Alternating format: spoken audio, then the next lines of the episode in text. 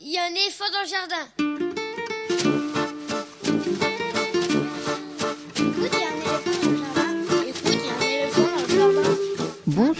Bonjour, à toutes et à tous. Véronique Soulet au micro pour l'actualité culturelle des enfants petits et grands en Île-de-France. Une émission pour tous les adultes qui n'ont pas oublié qu'ils ont d'abord été des enfants. Chaque semaine, écoute, il y a un éléphant dans le jardin vous fait découvrir artistes, créateurs, initiatives, médiations qui offrent aux enfants de quoi nourrir leur imagination et leur curiosité. En tout cas, ce qui nous semble original, réussi, intéressant, avec des reportages, des chroniques, des interviews, des lectures concoctées par les chroniqueurs et chroniqueuses de cette émission et moi-même. Aujourd'hui, avec moi au fil de l'émission, Yves Bouveret pour le cinéma, Augustine Otili ainsi qu'Elsa Gounod pour leurs chroniques littéraires respectives et Lionel Chenaille pour sa lecture. On commence avec le cinéma avec Yves Bouveret, le spécialiste cinéma de cette émission pour la sortie cette semaine du film Icar, premier long métrage du réalisateur Carlo Vogel qui revisite à sa façon cet épisode de la mythologie pour en faire un film épique et poétique. Carlo Vogel est l'invité d'Yves Bouveret, ce sera dans quelques instants. Puis Augustine et Ottilie présentent leur chronique mensuelle le mercredi, c'est lecture. Ce sera dans environ 40 minutes. En 2011, Cécile Boyer, jeune illustratrice, faisait paraître son deuxième album, 31 boîtes, aux éditions Albin Michel Jeunesse. Depuis longtemps épuisé, 31 boîtes a été réédité le mois dernier par la toute neuve maison d'édition La Partie. Aussi, je vous propose d'écouter ou de réécouter Cécile Boyer parler de cet album dans l'interview réalisée lors de sa parution initiale. Ce sera dans une cinquantaine de minutes. Et en fin d'émission, Elsa Gounod propose sa chronique Grand livre pour petites personnes, puis Lionel Chenaille lit un extrait de littérature générale sur le thème de l'enfance. Écoute, il y a un éléphant dans le jardin, c'est l'émission qui ouvre des fenêtres sur l'actualité culturelle des enfants. Nous sommes ensemble pour une heure presque demie, alors c'est parti Écoute, il y a un éléphant dans le jardin. eh. La nouveauté discographique de cette semaine est un livre-disque paru le mois dernier aux éditions Utopiques. Dans leur collection Il était une voix, les éditions Utopiques, une petite maison d'édition indépendante, publient régulièrement un album CD, un, un conte mis en musique, souvent écrit, mais pas tout le temps, par les deux fondateurs de la maison, Didier Jean et Zad, souvent, mais pas toujours, illustré par Zad et toujours mis en musique par Didier Jean. Cette fois, c'est le conteur Ludovic Soliman qui a écrit et raconte Qu'est-ce qu'il y a derrière la montagne Une histoire dans laquelle il reprend le motif de la petite fille qui a peur de tout. Mais sa curiosité l'emportant sur la peur, la petite Marilou prendra son courage à deux mains pour aller voir ce qu'il y a de l'autre côté de la montagne et que tous les adultes, parents, maîtresses, voisins semblent craindre plus que tout. À partir de ce motif, finalement très classique, ou comment apprivoiser ses peurs, le conteur tisse une histoire tout en douceur d'une petite quinzaine de minutes, soulignée par la musique discrète mais évocatrice de Didier Jean, tandis que les illustrations soyeuses et lumineuses de Zad se déploient pleine page dans le livre très grand format. Qu'y a-t-il derrière la montagne de et par Ludovic Soliman, illustré par Zad, musique de Didier Jean, un livre audio CD et lien MP3 paru chez Utopique pour les enfants dès 6 ans. Il coûte 24 euros. Le conte se clôt sur une chanson interprétée par Daniel Jean et c'est cette chanson que je vous propose d'écouter.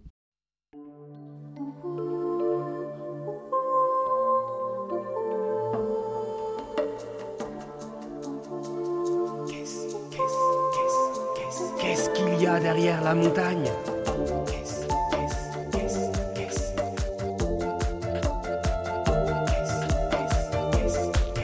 Qu'est-ce qu'il y a derrière la montagne?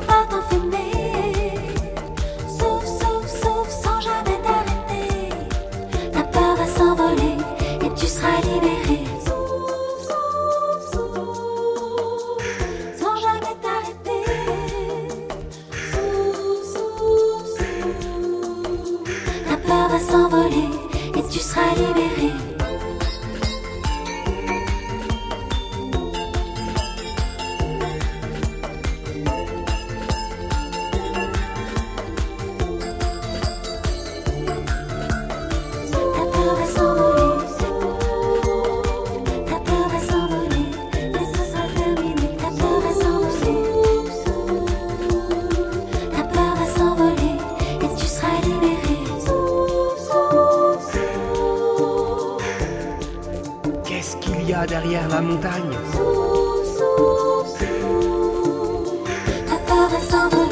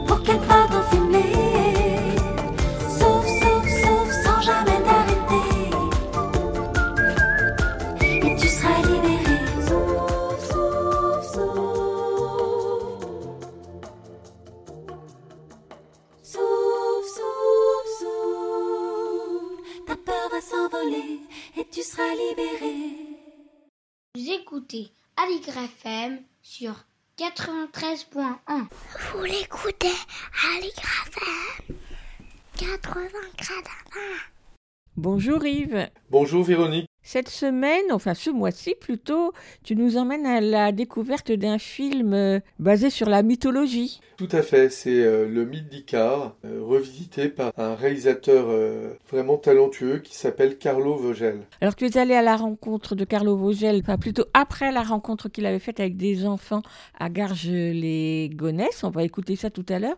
Mais je veux bien que tu présentes euh, ce réalisateur Carlo Vogel. Bah, Carlo Vo- Vogel, c'est un réalisateur luxembourgeois qui habite à Bruxelles et qui a très longtemps travaillé pour les studios Pixar. Il a fait la formation des Gobelins à Paris. Il a travaillé à une époque euh, sur les Gobelins, au début des Gobelins, euh, où on commençait à travailler l'image de synthèse, euh, donc dans les années euh, 2000.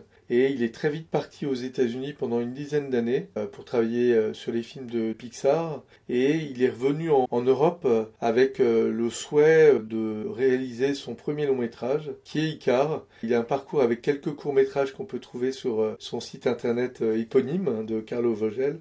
C'est un peu une gageure hein, d'adapter la, mythologie euh, grecque, mais il s'en sort vraiment très bien dans un film intelligent, euh, assez épique, euh, qui est porté à la fois par des voix magnifiques et une musique assez travaillée. C'est assez théâtralisé, c'est vraiment un, un très beau film. On écoute la bande-annonce et ensuite on te retrouve donc avec Carlo Vogel.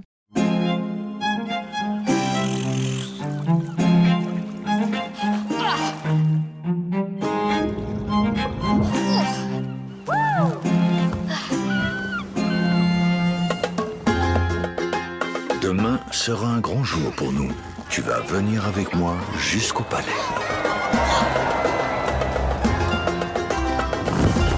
Mon très illustre Dédale, la matière prend vie sous tes mains. Je t'attendais, oiseau. C'est toi qui parles dans ma tête? Qui es-tu?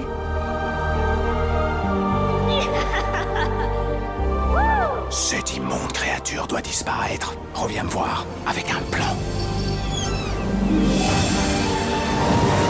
Où est-il ce Minotaure Prends garde à toi, beau prince. C'est la braise que tu attises. Non. Princesse, pour combattre le Minotaure, Thésée devra entrer dans le labyrinthe. Combattre le Minotaure Je ne peux pas le laisser faire. Reste où tu es.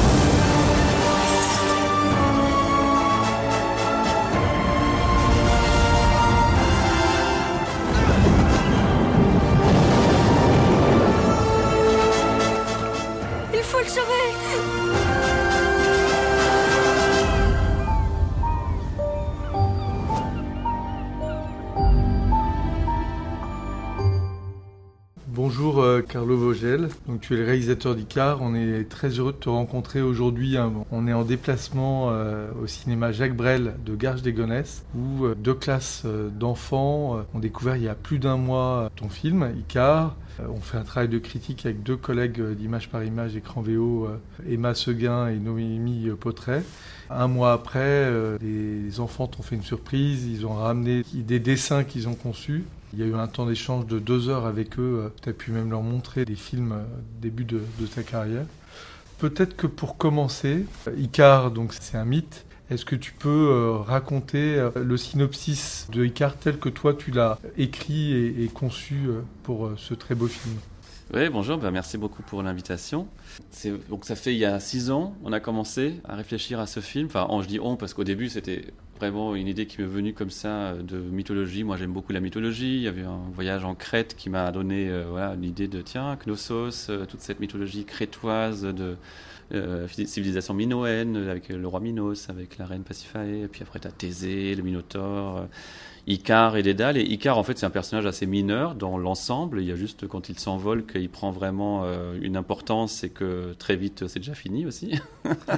c'est vraiment un peu euh, tête brûlée, enfin, euh, destin foudroyant.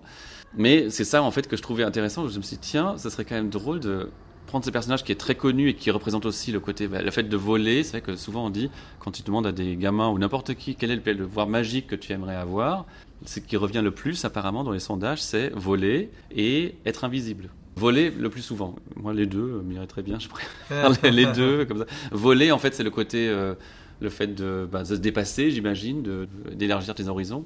Enfin voilà, moi c'est plutôt donc euh, l'envol qui m'a tout de suite. Euh, je trouve que c'est un mythe qui parle un peu à tout le monde, quoi. Le côté voler, dépasser ses limites, à vouloir aller plus loin que ce qu'on a le droit d'aller, et puis euh, la chute, ça c'est le côté un peu punition des dieux, qui m'intéressait beaucoup moins dans ce film. Donc on avait vraiment envie de construire le film avec une fin attendue, enfin une surprise, une surprise attendue, c'est-à-dire que tout le monde connaît un peu la mm. chute d'Icar, la fin. Bon bah il vole dans le soleil et c'est fini.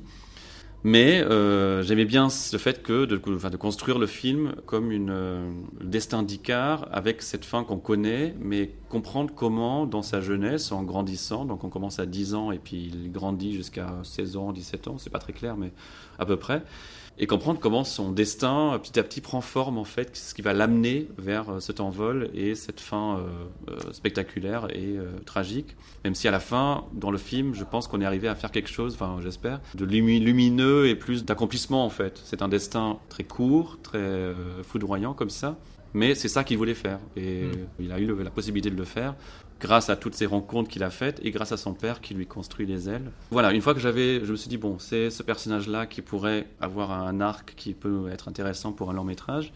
Puis j'étais à l'époque euh, en Californie à Pixar en tant qu'animateur. J'avais déjà fait des courts-métrages, plutôt de la stop-motion. J'ai même pitché des choses chez Pixar, des courts-métrages euh, qui n'ont pas vraiment abouti. Voilà, j'avais déjà un peu essayé.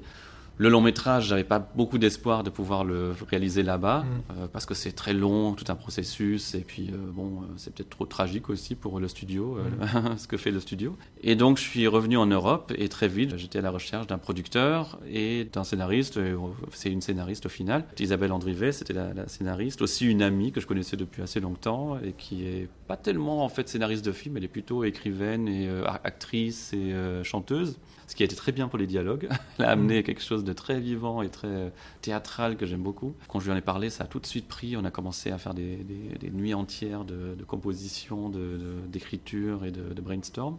Et le, producteur, euh, Nicolas Steil à Luxembourg, je suis allé voir pas mal de producteurs en fait, à Luxembourg et en Belgique. comme étant luxembourgeois, ça mm. m'est venu le plus naturellement d'aller euh, dans mon pays euh, regarder. Parce qu'il y a pas mal d'animations finalement, il y a quand même 5-6 studios en animation au Luxembourg. Alors Nicolas, c'est drôle parce qu'il n'a pas fait beaucoup d'animation. Il avait fait, il y a, avec Enzo Dallo, il avait fait un film euh, Pinocchio en 2000, 2006, euh, je crois. Oui. Par là, donc ça fait déjà, oui. Lorenzo Matotti. Oui, voilà, Matotti a fait la, la DA là-dessus et Enzo, Enzo, Dallo avait fait la, la réal.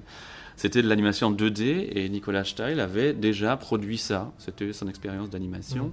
Et depuis, il a fait du live, il a fait du documentaire, il a fait beaucoup de choses. Mais quand je lui ai proposé de l'animation, il a fait ah oui oui euh, super. Et ça a accroché comme ça quoi. On a vraiment, on s'est bien entendu. Et on, est- parti sur une coproduction euh, qu'on allait faire entre la Belgique, Luxembourg et la France.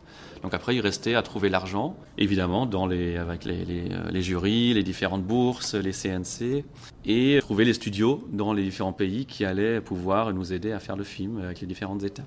Et ça, ça a pris bien 4 ans en tout pour faire la mise en place de ça. Et puis la, vraie production, c'était euh, deux ans de vraie production, euh, voilà, du début à la fin, avec les équipes de jusqu'à 50, 60 personnes entre les différents studios. Pour euh, revenir sur l'histoire et, sur l'écriture, donc vous avez tissé le fil de l'histoire en partant d'Icare, mais évidemment vous avez repris la, la mythologie et vous l'avez adaptée en fait en étant quand même assez proche de la tragédie, comme tu le dis. Il y a une dimension euh, théâtrale dans les dialogues euh, qui est assez forte, hein, qui est assez classique, qui est vraiment intéressante parce que les dialogues sont euh, pas forcément à hauteur d'enfant complètement, ils ont une, certaine exigence qui va dans le classicisme de respecter cette mythologie qui vient de très loin, hein, qui est un socle commun pour ceux qui la, connaissent. Et ça, c'est vraiment intéressant ce parti pris aussi d'être dans une forme de narration rythmée par la musique comme euh, une tragédie qui a différents actes, euh, différents protagonistes qu'on recroise, avec un montage, une mise en scène aussi qui est assez précise, puisque à certains moments, il y a des moments de pause où on revoit tous les personnages à un instant T euh, dans leur histoire de chaque acte. Euh, Et ça, c'est vraiment euh, assez agréable, ça amène une compréhension et une facilité d'accès de tous les spectateurs, hein, qu'on soit jeune ou, moins jeune dans, le film. C'est, on est dans, quelque chose d'assez homogène, assez classique, mais ce classicisme colle bien avec cette adaptation de l'histoire. Et c'était quoi la, la, gageure? Quels ont été bah, les enjeux pour euh, adapter ça Alors, ce qui était très rigolo, c'est que quand je suis parti de Pixar et que j'ai pitché donc Icar l'histoire avec un dossier que j'avais fait, j'avais fait les dessins euh, très basiques comme ça, euh, avec déjà en tête quand même le déroulement du film, la fin, donc la fin qui respecte le mythe. hein. donc euh, effectivement, il y a une chute, ce n'est pas la, happy end totale. Et euh, en présentant ce dossier, la plupart du temps, les gens étaient très surpris parce que venant de Pixar, ils s'attendaient à ce que je leur pitch quelque chose de beaucoup plus euh, divertissant euh, dans le sens rigolo, euh, avec des personnages drôles, avec un design plus disneyen. euh. Et donc en fait, c'est l'opposé que j'ai fait. Je leur ai proposé une histoire plus tragique, avec une fin pas happy end, et avec des personnages au look inspiré directement des fresques minoennes, des vases grecs, de voilà, des choses plus dans des anguleuses, avec des visages plus anguleux, plus semi-réalistes, euh, mais dans, le sens euh, plus comme des masques en fait. Il y a vraiment. Alors après l'animation évidemment, elle amène beaucoup de, réalisme, mais vraiment les designs. D'ailleurs, le premier dossier, c'était vraiment encore plus euh, proche de, l'antiquité grecque. Et quand les certains directeurs de studio ont, vu ce dossier, ils m'ont dit non mais là c'est tu fais un cours d'histoire, ça ça va, c'est pas pour les enfants ça. Enfin, si ça pourrait être pour les enfants, mais c'est de la pédagogie. Nous on veut on fait des films pour divertir. euh. Et bon, je comprends très bien ce point de vue. hein. Après, euh, ça c'est à Pixar aussi. J'étais plutôt dans le divertissement. Mais en fait, en partant de ce studio-là, j'avais envie de faire un peu l'opposé. Et c'est vrai que entre moi qui ai jamais fait de long métrage, euh, Isabelle qui n'avait jamais écrit de scénario, et Édouard Cour qui est devenu directeur artistique, qui est dessinateur de BD. Il a fait une série qui s'appelle Héraclès en trois tomes. C'est comme ça que je l'ai découvert. Et je me suis dit, tiens, ce mec-là, il a déjà fait de la mythologie, euh, il a un super trait. euh, lui, il serait un super dessinateur pour créer les personnages, créer le monde du film. Et on s'est rencontrés à Paris et très vite, euh, il a commencé à faire beaucoup, beaucoup de dessins. Et plus je voyais son travail, plus je me disais, bah oui, il peut faire la direction artistique, c'est génial, euh, ça marche très bien. Donc lui aussi, c'était ça, il faisait de la BD avant et c'est la première fois qu'il fait de l'animation. Donc on était avec une équipe comme ça, assez euh, novice dans le long métrage d'animation, et un super producteur qui lui connaît bien le cinéma, connaît un peu peut-être moins euh, l'animation parce qu'il en a moins fait, mais nous a laissé carte blanche. Et donc vraiment, c'était euh, un bonheur euh, sur la production. Et euh, pour ce qui concerne l'écriture, donc on a lu beaucoup de quand même de, de tragédies grecques, hein, donc du Sophocle, du Antigone, du Oedipe, euh, toutes ces tragédies-là, qui sonnent un peu comme de la, de la littérature rébarbative. Tu dis oh là là, ça va être un truc euh, Mhm. grec, ça a 2500 ans, qu'est-ce que ça va être? Bah, Aujourd'hui, tu lis ces versions-là avec un langage moderne, modernisé quand même un peu. Bah, c'est fascinant, quoi. Et le langage est très imagé, très, très, cruel parfois, très beau. Il y avait des, il y a des, très- des- des choses très poétiques comme ça que j'ai vraiment aimé. Et après, on a aussi lu du Racine, euh, donc euh, du, Phèdre ou du Britannicus, euh, tous ces trucs-là, juste pour se mettre un peu dans l'ambiance de ce que c'est, comment pourrait parler un roi Minos, une, reine Pasiphae. Dans l'Antiquité, forcément, tu as envie d'amener un peu du langage comme ça, pas forcément très, très soutenu ou très théâtral, mais plus du langage un peu archaïque, quelque chose de très rythmé, sophistiqué, avec des rimes parfois, mais pas toujours quelque chose qui en tout cas est aliénant par rapport à comment on parle aujourd'hui. Hmm. Donc ça c'est important pour pas qu'on soit dans un truc où on parle comme euh, pas comme dans la rue, mais même dans un voilà une, situation de, réunion où, où, tu dois être un peu formel. Même ça on voulait on voulait que ce soit juste un peu euh, étrange aussi avec des mots euh, voilà que tu n'utilises pas forcément, qui sont plus littéraires mais qui a aussi une, mélodie qui doit plaire et qui doit être rythmée et qui doit donner euh, de l'intérêt, pas juste faire un truc un peu poussiéreux ou un peu vieux. Ça, on n'avait pas trop envie. Mais on a quand même lu beaucoup de ces choses-là. Voilà, donc le scénario, ça nous a quand même pris euh, ouais, un, an et demi en tout, je crois, pour l'écrire. Il y a donc euh, l'histoire d'Icar avec son père Dédale. Ça, c'est la trame principale qui devient après aussi la, la deuxième trame principale, c'est la rencontre avec le Minotaure. Et c'est vrai que dans l'ensemble, on est resté quand même assez proche du mythe et du mythe du fil d'Ariane, le mythe de Thésée, les mm. Minotaures, le mythe de Pasiphae avec la vache, euh, ce fameux. Ça, c'était un des côtés de l'histoire qui est vraiment très étrange et où on nous a beaucoup dit pour les enfants, ça va être très compliqué de comprendre la, genèse du Minotaure en mm. fait. Qui est, le père du Minotaure, c'est le taureau euh, blanc divin. Mm. La mère, c'est la reine. Et pour expliquer comment il, a été conçu, il fallait être très, euh, enfin, fallait être euh, délicat pour donner des indices, mais euh, ne pas être trop cru. Donc, je pense qu'on a, voilà, on a fait des flashbacks un peu mystérieux, et voilà, les enfants comprennent, voilà, qui est le père, qui est la mère, et je pense que c'est déjà très bien. c'est là où est la force et l'intérêt d'un film d'animation et de l'image. On voit bien que la mise en scène est, est vraiment réfléchie de ce point de vue-là pour amener les choses en les montrant et pas en les disant. Et on est vraiment dans un film d'aventure. Hein. Ce qui ressort là, des, rencontres avec les, enfants de 7 à 10 ans, c'est qu'ils sont passionnés par l'histoire, ils sont passionnés par les protagonistes, à la fois dans l'étude classique, puisqu'ils avaient étudié les, mythes avant, et puis euh, de voir euh, comment l'histoire a été bah, retravaillée, mais tout en respectant vraiment l'esprit, et avec une modernité euh, classique. Hein. Comment vous l'avez amené euh, au stade de l'écriture, cette dynamique de montrer des choses et cette histoire qui avance et où on s'embête pas du tout, on est vraiment pris euh, complètement. en fait, moi aussi, en, me replongeant dans la mythologie crétoise, donc de cette famille-là de, la cour de Minos, donc Ariane étant la fille, la fille de Minos. C'est vrai que moi aussi je suis retombé sur cette histoire de vache euh, et de Pasiphae, la reine qui accouche du Minotaure. Et en redécouvrant ça, et donc cette histoire de vache, donc pour ceux qui ne connaissent pas, c'est tout simplement que la, reine, elle est ensorcelée par les dieux pour tomber amoureuse du taureau et elle veut s'unir au taureau. Elle est complètement euh, obsédée euh, sexuellement par cet animal. Qu'est-ce qu'elle fait euh, Elle va voir son, inventeur de la cour, Dédale, et lui dit son problème. et Dédale, il dit oui, je vais trouver une solution. Et la solution, c'est de construire une vache, une vache en bois, une sculpture de bois en forme de vache très réaliste, creuse, où la reine peut se mettre à l'intérieur et attendre le taureau. et le taureau, le, voilà, parce que c'est une vache, donc il s'accouple avec la vache. Et c'est le truc complètement hallucinant quand tu lis ça dans le mythe dis, mais comment c'est possible? C'est n'importe, c'est complètement fou.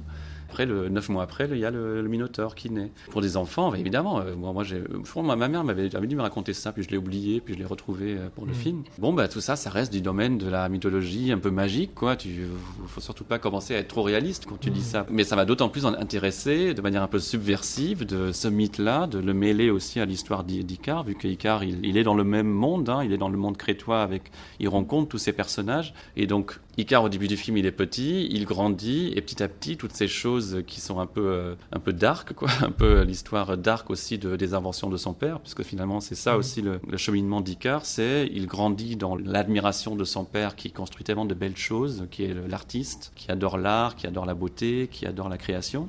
Et petit à petit, il va découvrir les créations un peu plus douteuses de son mhm. père, entre autres donc cette vache qui a permis euh, cette euh, chose euh, monstrueuse contre mhm. nature, entre une femme et un taureau, et le résultat étant le Minotaure. Et Dédale aussi construit le, labyrinthe qui, d'une certaine manière, est une prison, puisqu'en fait, mm. il a été construit exprès pour enfermer ce monstre qu'est le Minotaure.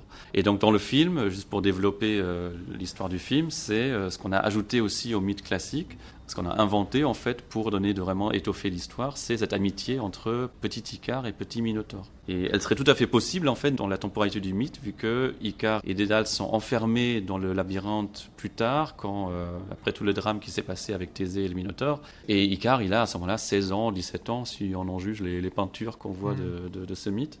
Donc c'est tout à fait possible d'imaginer que dix ans avant, euh, quand le père construit le labyrinthe, et que ce fameux petit Minotaure est enfermé dans le palais en attendant sa prison, que Icar il ait pu voilà découvrir par hasard cette créature et qu'il y a eu une amitié. Donc voilà, donc on, on, a inventé ça en plus, qu'on a rajouté euh, et ça c'est devenu en fait le centre émotionnel du film parce que finalement le film fonctionne autour de cette amitié de Icar avec cette créature, ce qui nous a permis aussi d'amener le thème de la métamorphose parce qu'en fait euh, la créature, elle est déjà mi-homme mi-taureau elle a déjà un peu compris que Icar, ce qu'il attend, c'est de s'envoler, donc devenir un oiseau et d'aller vers le soleil. Donc déjà, cette créature l'appelle l'oiseau et lui, mm. comme un oracle, lui prédit un peu son destin. Donc ça aussi, c'est comme ça quelque chose qu'on a pu amener par cette créature, euh, un peu une, quelque chose qui va euh, lui annoncer son destin à Icar. C'est sensible et intelligent, cette amitié entre mm. petit Icar et petit Minotaure qui se développe, qui se dévoile à eux-mêmes, qui amène aussi quelque chose de pas évident à montrer dans un film d'animation, dans tout film, comment les personnages grandissent mm. et passent de l'enfance à l'adolescence et à un âge adulte. C'est vraiment très bien amené aussi la façon dont ils communiquent, de façon mentale, comment euh, cette amitié se noue et, et on voit euh, les ressorts de tous les protagonistes qui se tissent oui, et donc c'est vrai qu'il y a beaucoup de personnages, comme sur l'affiche. Euh, bah, il y a voilà, les, rois, la princesse, euh, Icar, son père, et puis le Minotaure. Et tous ces personnages-là, ils sont très, oui, leurs destins sont assez euh, mêlés. Et c'est vrai que le film ne fait que 1h16, donc on avait quand même.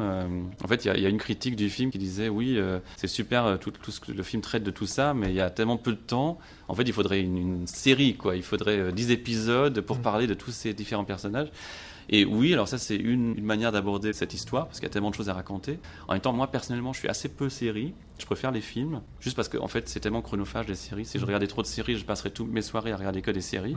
En fait, je préfère toujours voir des films qui, en une heure et demie, te racontent une histoire tellement complexe en fait tu peux revoir ces films-là plein de fois et tu découvres toujours des choses et il y a beaucoup d'ellipses et beaucoup de choses qui sont laissées à l'imagination. Et en fait, souvent dans les séries, je trouve qu'en fait, il n'y a rien qui est laissé à l'imagination parce qu'ils te racontent tout vu qu'ils ont beaucoup de temps et qu'il y a genre 12 euh, épisodes par saison et que du coup, ils explorent tous les personnages et tout ce qu'ils font et tous les euh, trucs secondaires et tout ça. Là, dans le film, sur 1h16, on a mis déjà beaucoup, beaucoup d'informations, mais avec beaucoup d'ellipses et beaucoup de montage comme ça qui va laisser beaucoup de choses euh, à l'imagination et montrer toujours que des, des points forts qui après, voilà, il y a des, on, on change de personnage, on va à une autre, une autre histoire. Et moi j'aime bien ça. Moi j'aime bien le côté euh, sauter d'un à l'autre et comprendre euh, ce qui les réunit aussi et comprendre comment les différentes euh, trames se croisent. Donc moi ça m'a passionné de le construire comme ça et en fait de raconter ces histoires plutôt adultes de la tragédie de ce qui se passe avec le, Thésée qui vient tuer le Minotaure, avec Ariane qui tombe amoureuse de lui, toutes ces choses plus adultes, de les raconter du point de vue d'Icare qui est quand mm. même toujours le plus jeune il y a un jugement sur les adultes, exactement. sur la façon dont, ils se comportent. exactement, euh, exactement. Lui, c'est, il a une espèce de, oui, de, d'innocence encore et de pureté qui découvre la noirceur aussi du monde des, hommes et de la manipulation des gens entre eux et, et surtout le fait que pour eux, le, Minotaure, c'est un monstre mm. parce qu'il n'a pas une apparence euh, humaine et donc c'est le monstre et euh, lui est un peu le seul avec la, la mère du Minotaure à le, le considérer pour ce qu'il est, pour une créature inoffensive, tout à fait amicale. Quoi.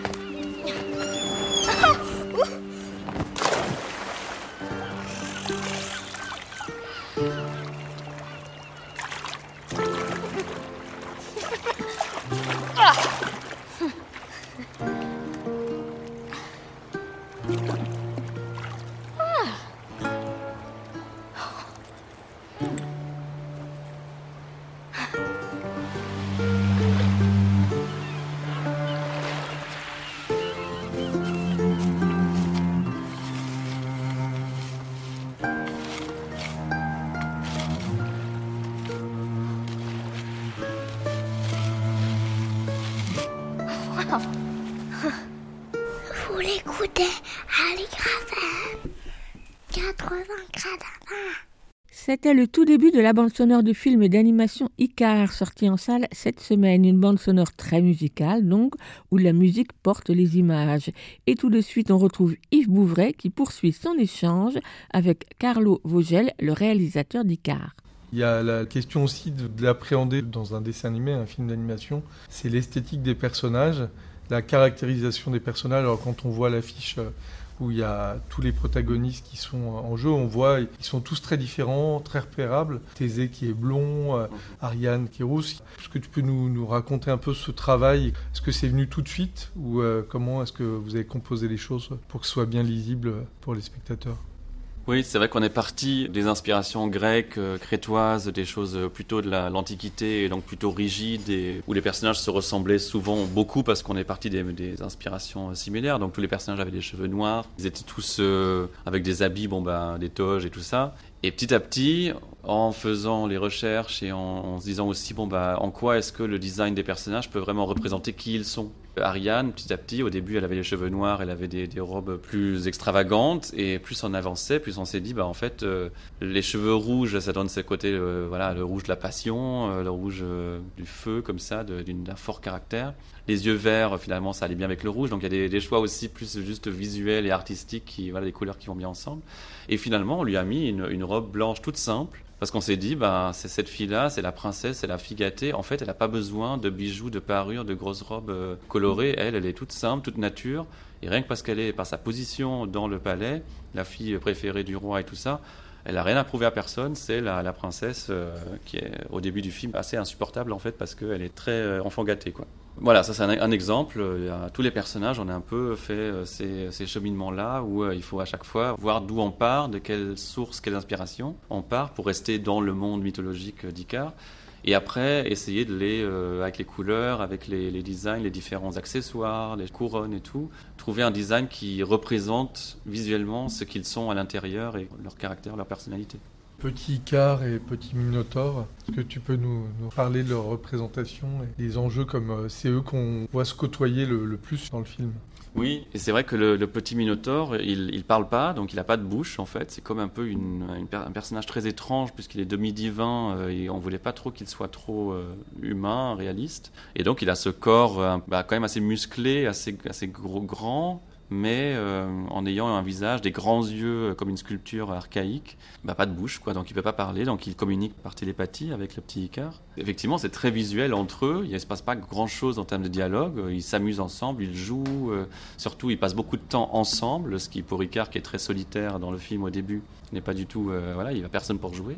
Et euh, dans l'ensemble, ce que j'ai oublié de dire au début aussi, c'est qu'on a très peu de dialogue finalement par rapport à, d'autres films d'animation où ça parle tout le temps. En fait, moi c'était une volonté aussi, c'est de faire le moins de dialogue possible. Donc il y a des scènes où il y a des échanges, surtout à la fin du film, il y a beaucoup de, de dialogue dans le palais hein, entre les personnages plus adultes. Mais au début du film, on a beaucoup, beaucoup juste de scènes où euh, c'est Icar avec la nature, Icar euh, avec Astérion, Icar même avec son père, où il n'y a pas beaucoup de dialogue, parce que on essayait surtout par la mise en scène et par euh, ce qu'on voit de raconter l'histoire. Pour revenir sur les, décors à la fois, il y a une spatialité, la falaise, la maison de Icar et de son père, une sorte de maison assez extraordinaire, une sorte de tête creusée dans la falaise ou construite sur la falaise. Le palais, on va vraiment d'un endroit à un autre et ces transitions se font euh, bah, avec la musique. La, musique est, très liée à, l'espace, euh, comme entre deux actes. En fait, il y a une narration qui se fait pour replacer les choses, rechanger les décors, aller vite dans l'histoire et, recréer le lien entre les personnages. Oui, oui, oui, c'est vrai. Euh, c'est drôle que tu dis ça parce que je pense que ça vient du, du théâtre. Hein. Moi, j'ai jamais fait de théâtre vraiment, mais j'ai fait des études de théâtre parce que ça me passionnait. Moi, j'adore toujours aller au théâtre. J'y vais au moins une fois par semaine. J'essaie de vraiment sortir au théâtre pour voir des acteurs sur scène et être surpris par euh, tout ce qui est possible quoi, au théâtre. C'est vraiment génial. Peut-être que oui, ça vient de là, cette sensibilité-là. Il y a aussi la musique, c'est important, ouais, parce que ça, c'était aussi euh, une des choses qui était euh, importante pour moi à défendre. C'est le choix de la musique classique et plus particulièrement de la musique baroque, qui est personnellement une des musiques que je préfère. Là, en l'occurrence, on a pris Vivaldi, on a pris pas mal de, de concertos de Vivaldi, avec beaucoup de violons très très martelés comme ça, très dramatiques, qui amènent vraiment un souffle.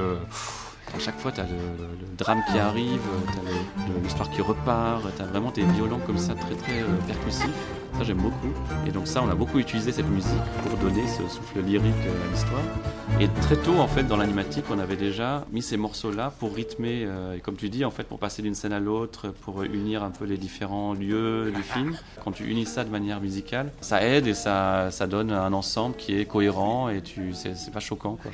Et euh, donc le compositeur euh, André Ziezuk, il est, euh, il est arrivé sur le projet et je lui ai, je lui ai dit qu'il y avait évidemment ces musiques classiques qu'on allait utiliser et qui étaient importantes. Et c'est lui, son travail, ça a été de vraiment composer des thèmes pour les personnages. Donc il a composé le thème au violon d'Ariane, il a composé le thème à la, au luth, donc c'est la guitare baroque. Pour Icar, c'est un thème qui a été beaucoup repris dans le film. À chaque fois que c'est, il y a aussi le, thème entre Astérion et Icar, qui est une mélodie plus enfantine. Et à la fin, quand il s'envole, on reprend le thème d'Icar, mais avec des variations et avec un côté plus orchestral aussi, bien sûr. Il a essayé de garder un peu le violoncelle, le, le luth, garder un peu le côté baroque, en amenant euh, des mélodies euh, plus contemporaines, mais euh, toujours beaucoup inspirées de la musique baroque.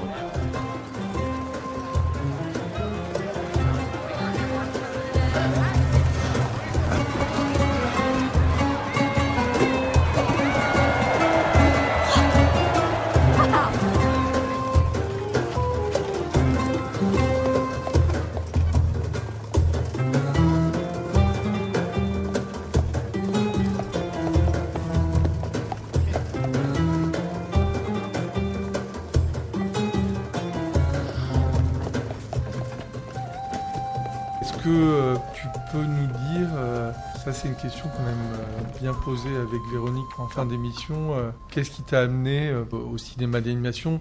Est-ce qu'il y a une œuvre de jeunesse qui a été un choc bah, esthétique, émotionnel, qui t'a amené à devenir animateur et cinéaste d'animation? Bon, il y en a beaucoup, hein. il, y a, il y a beaucoup de films, euh, comme tous les enfants. Euh, ouais, j'adorais l'animation. Euh, bah, en vrac, moi j'adorais La Dernière Licorne. C'est un film que je regardais beaucoup quand j'étais petit et c'était un espèce de mélange esthétique japonaise et européenne. Je sais pas pourquoi ça m'a beaucoup marqué. D'ailleurs, il y a un gros taureau rouge dans ce film, qui est le méchant.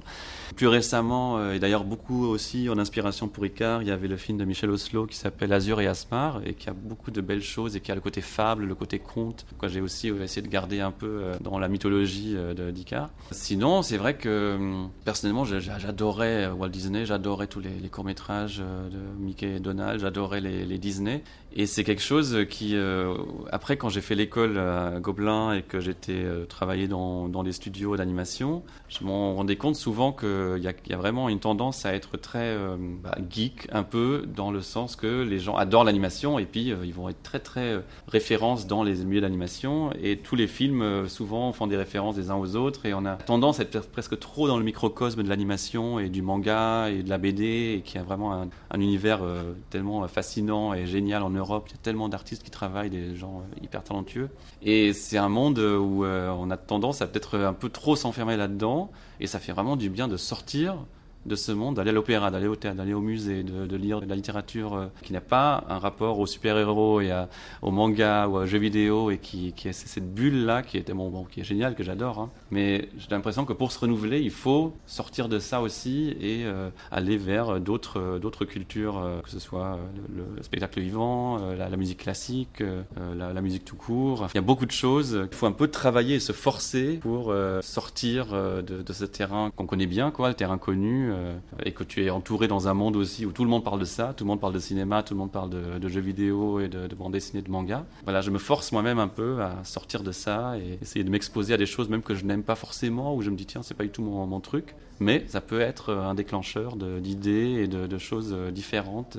Et je pense dans Icar, on a essayé d'amener un peu. On nous avait dit souvent, oui, non, la musique baroque, Ivaldis, pour un jeune public, ça va être très compliqué. Et eh ben en fait, pas du tout. C'est-à-dire que ben, on se rappelle de Fantasia, on se rappelle de plein de films où ils ont utilisé la musique classique. Et en fait, ben, à tous les âges, hein, on, a, on peut aimer la musique classique. Et c'est un apprentissage aussi. Plus on est exposé, plus on peut apprécier il faut être euh, courageux et dire non, mais c'est pour tout le monde en fait cette musique, c'est pas que pour euh, les, élites euh, à l'opéra ou au concert. C'est une des forces, comme on l'a dit, sur les dialogues, sur l'écriture de film, d'être exigeant par rapport à toi-même, ce que tu voulais mettre dans le film, mais aussi exigeant par rapport aux spectateurs qui soit en, mesure de l'appréhender. Euh, on l'a bien vu hein, avec les, enfants, euh, les rencontres euh, qui étaient extrêmement fortes et solides dans la compréhension et ça les a renforcés dans le, dialogue qu'ils ont eu avec toi sur ces rencontres. En tout cas, merci beaucoup Carlo pour Icar qui sort en France dans tous les cinémas Merci beaucoup. Merci à vous. Merci beaucoup Yves pour cette découverte de ce film de Carlo Vogel euh, Icar, qui sort donc ce mercredi et qu'on va retrouver dans toutes euh, les salles. Toi, tu as travaillé donc avec de nombreux enfants autour de ce film. Oui, c'était avec deux classes de cinéma Jacques Brel de Garges-les-Gonesse. Et les enfants, en fait, avant les, vacances de février, ont pu découvrir le film avec deux médiatrices de, mes collègues, Noémie et Emma. Et elles ont fait tout un travail d'une journée avec les enfants, d'écriture, de compréhension de, l'histoire euh, et de petites critiques qu'ils ont écrites pour donner aux autres enfants de la ville l'envie d'aller voir euh, le film euh, Icar. Ils ont aussi dessiné plusieurs affiches du film selon leur propre interprétation qu'ils ont offert à Carlo Vogel quand il est venu les rencontrer pour une séance assez exceptionnelle de deux heures. Et c'était un moment assez merveilleux, assez fort en émotion et en intensité parce que les enfants étaient très touchés par sa visite et par sa générosité à, répondre à toutes les questions qui se posait sur euh, la fabrication euh, du film, tant technique qu'esthétique, l'adaptation euh, narrative évidemment. Et c'était un moment assez formidable. Merci beaucoup Yves. Et puis donc, on invite tous nos auditeurs et auditrices des 7-8 ans à aller voir Icar qui est en salle depuis cette semaine. À bientôt Yves. À bientôt Véronique. Vous écoutez Aligre FM sur 93.1. Vous l'écoutez Aligre FM 80 et avant de retrouver Augustine et Ottilie pour leur chronique à deux voix, on écoute Eliane Bangoura chanter l'une des chansons de son enfance sur le disque Sénégal Contine Jeux et Berceuse que je vous ai présenté la semaine dernière. La chanson s'appelle Magnol Yatélé.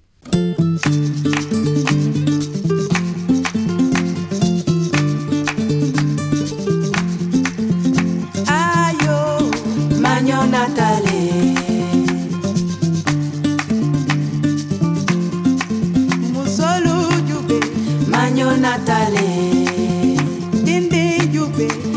magno natale. Magno natale.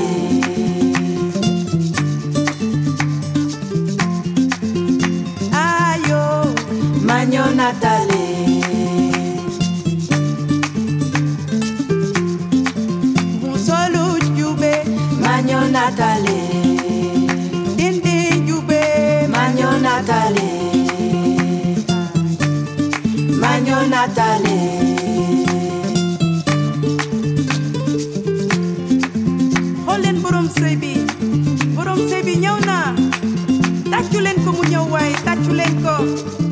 rafet na xale yi tàccu leen ko. Waaw waaw tàccu leen ko. Ñëw na.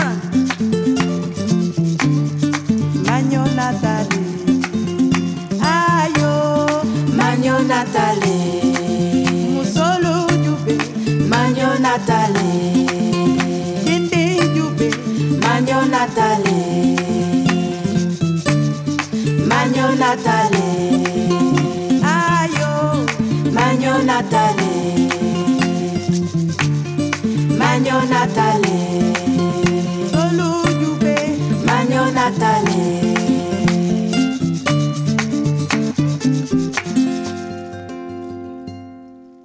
Augustine et Ottilie marchent à grands pas vers leurs 14 ans. Elles lisent beaucoup, vraiment beaucoup de romans jeunesse et chaque mois elles nous parlent de ceux qu'elles préfèrent dans leur chronique à deux voix. Le mercredi, c'est lecture. Aujourd'hui, deux romans d'un même auteur. On les écoute.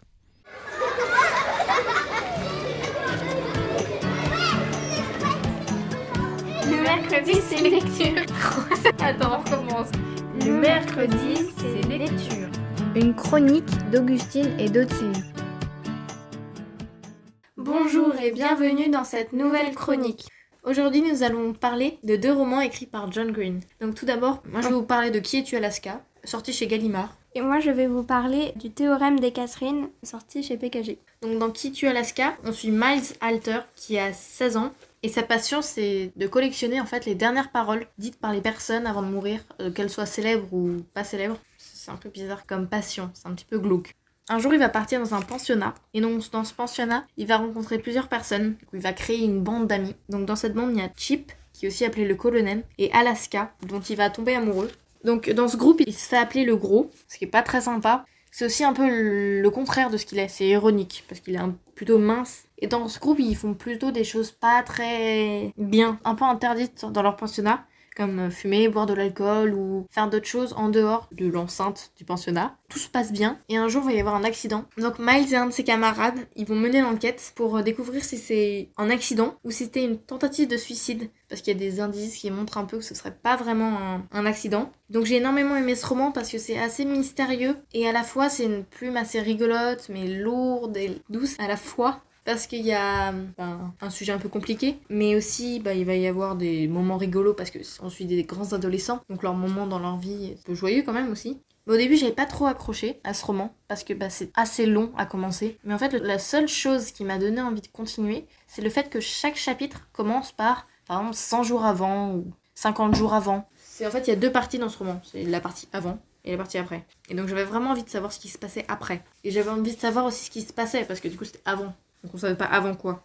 Et est-ce que la fin était à la hauteur de tes attentes?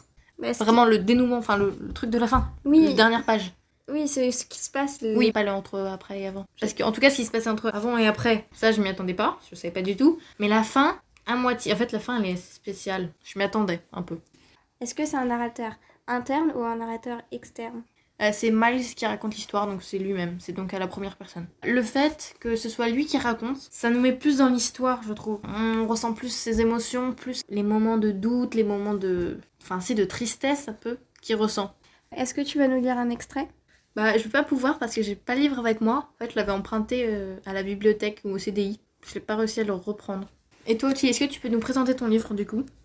Euh, oui, donc euh, moi je vais vous parler de Le théorème des Catherine de John Green, est sorti chez PKJ.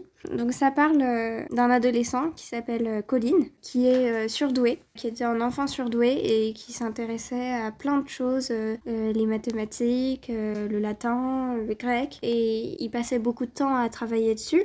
Et Colin, il est tombé 19 fois amoureux. Et 19 fois, la fille euh, s'appelait Catherine, euh, donc Catherine avec un K. Et 19 fois, il s'est fait larguer. Et donc euh, la 19e fois où il s'est fait larguer, c'était juste après euh, avoir obtenu son bac. Et il est totalement anéanti, il est dévasté, il est super triste et il est allongé sur son lit et il veut plus rien faire. Et son meilleur ami euh, Hassan, il vient le voir et il lui propose une virée en voiture pendant les vacances d'été pour se changer les idées et pour penser à autre chose. Et donc sur, la route, ils vont s'arrêter à un village, un petit village, donc le village de Gutshot. Et ils vont rencontrer une fille qui s'appelle l'INSEE. Ils vont être hébergés chez l'INSEE et euh, on va suivre euh, tous leurs euh, vacances dans ce village avec euh, l'INSEE, ses copains. Il va y avoir euh, des histoires d'amour, des histoires. Ils vont avoir un travail à faire donné par la mère de l'INSEE.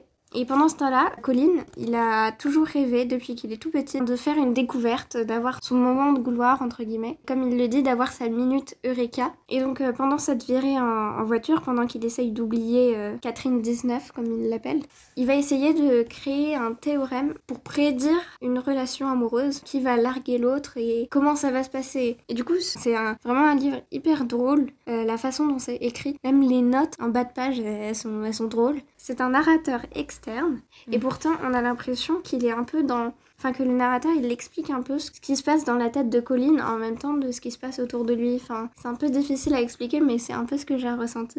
Comme Colin, du coup, il est très fort en maths et tout ça, il fait un théorème quand même. Les calculs qu'il fait, et ben, c'est écrit dans le roman. Et parfois, même si on comprend pas, c'est assez drôle euh, la façon dont c'est écrit. Vraiment, j'ai adoré ce roman. Et toi, est-ce que tu vas nous lire un extrait? Euh, oui, je vais te lire le premier paragraphe euh, du livre. Le lendemain du jour où Colin Singleton, illustre enfant surdoué, eut son bac et fut largué par sa 19e Catherine, il prit un bain. Colin avait toujours eu une préférence pour les bains. Il avait pour principe dans la vie de ne rien faire debout qui ne puisse faire allonger. Dès que l'eau fut chaude, il enjamba la baignoire et s'assit, observant d'un air étrangement absent son corps s'immerger. L'eau gagnait peu à peu ses jambes repliées. Il reconnaissait sans peine, bien que du bout des lèvres, être trop grand, trop corpulent pour cette baignoire. On aurait dit un gros bébé. Merci pour cette lecture. C'est pas la première fois qu'on présente un livre de John Green. On avait déjà présenté Nos étoiles contraires, qu'on avait aussi beaucoup aimé, mais qui était euh, plus euh, touchant et triste que par exemple moi, euh, le théorème des Catherine. C'est pas vraiment le même. Oui, c'était plus vers mon la même livre. ambiance. Moi, j'avais préféré Nos étoiles contraires. Euh, moi, je pense que j'ai plus euh, préféré le théorème des Catherine, même si Nos étoiles contraires, ça reste un livre euh, vraiment incroyable. Donc, est-ce que toi, ça t'a donné envie d'en lire d'autres de, de- du même auteur? Déjà, j'ai lu deux livres de John Green et ça m'a donné très bonne impression. Et déjà, j'ai envie de lire Qui es-tu Alaska maintenant, vu que je ne l'ai toujours pas lu. Et aussi d'autres livres de John Green, si j'en vois. Et toi, est-ce que ça t'a donné envie de lire d'autres livres de John Green? Euh, J'ai envie de lire d'autres livres de lui, parce que déjà, ces deux livres m'ont donné une bonne impression de sa plume. J'en avais d'autres que j'avais déjà repérés, même si celui-là me fait pas extrêmement envie. Mais est-ce que vraiment tu me le conseilles euh, à fond? Mais en fait, moi, quand j'ai vu ce livre, je l'ai lu parce que, bon, euh, j'avais déjà lu un livre de John Green et je me suis dit que ça pouvait être bien, mais j'avais, j'étais pas tellement emballée. Alors qu'en fait, ce livre, il était vraiment très très très très bien. Et c'est un livre que on peut lire comme ça, enfin, c'est pas un livre lourd, difficile à comprendre. Voilà, c'est un livre pour les vacances et tout. Et on vous rappelle qu'on a parlé de Qui es-tu Alaska de John Green, sorti chez Gallimard. Et moi, je vous ai présenté le théorème des Catherine de John Green, sorti chez PKJ. On vous retrouve bientôt pour un prochain livre.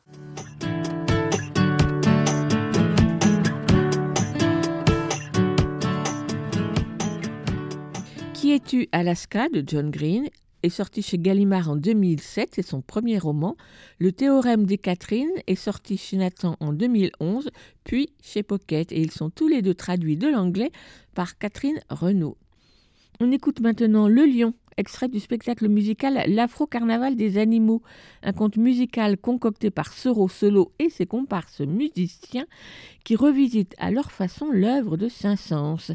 Ils seront en concert pour les enfants mercredi prochain, 6 avril à 16h30 à la scène musicale à Boulogne dans le cadre du festival Chorus proposé par le département des Hauts-de-Seine. Toute la journée du 6 avril, c'est le Chorus des enfants avec de nombreux concerts et artistes dont vous retrouverez les horaires sur le site de Chorus.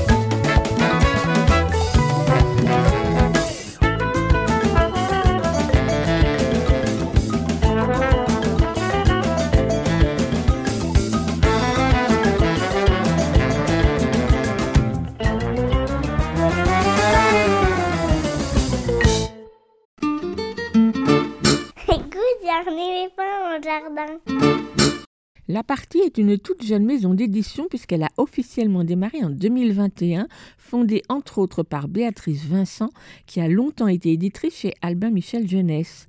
Elle s'y est attachée à publier des albums réalisés par des auteurs ou des illustrateurs aux univers esthétiques singuliers, en particulier dans la collection Trapèze. Cécile Boyer est l'une de ses créateurs ou créatrices qu'elle a accompagnées dès ses premiers livres, et c'est ainsi que paraissait en 2011 son deuxième album, 31 boîtes. Cet album, épuisé depuis un moment chez Albin Michel, est réédité aujourd'hui aux éditions La Partie, et c'est vraiment une bonne idée.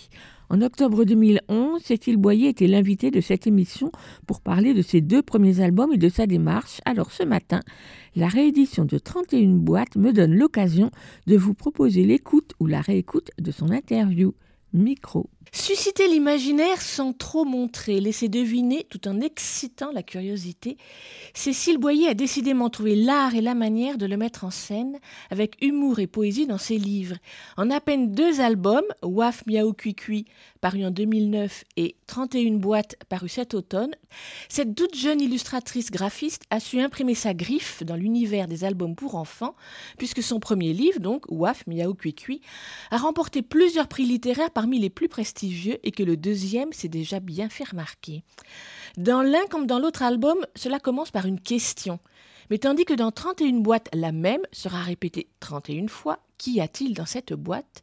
Et qu'il ne sera bien sûr pas toujours facile d'y répondre, dans Waf Miaou Cui la question rappelle celle des jeux de récréation. Sais-tu quelles sont les différences entre un chien, un chat et un oiseau? Et c'est l'exposé de leurs différences, que je ne vous dévoilerai pas ici, qui va servir le fil narratif et les rebondissements de cette histoire.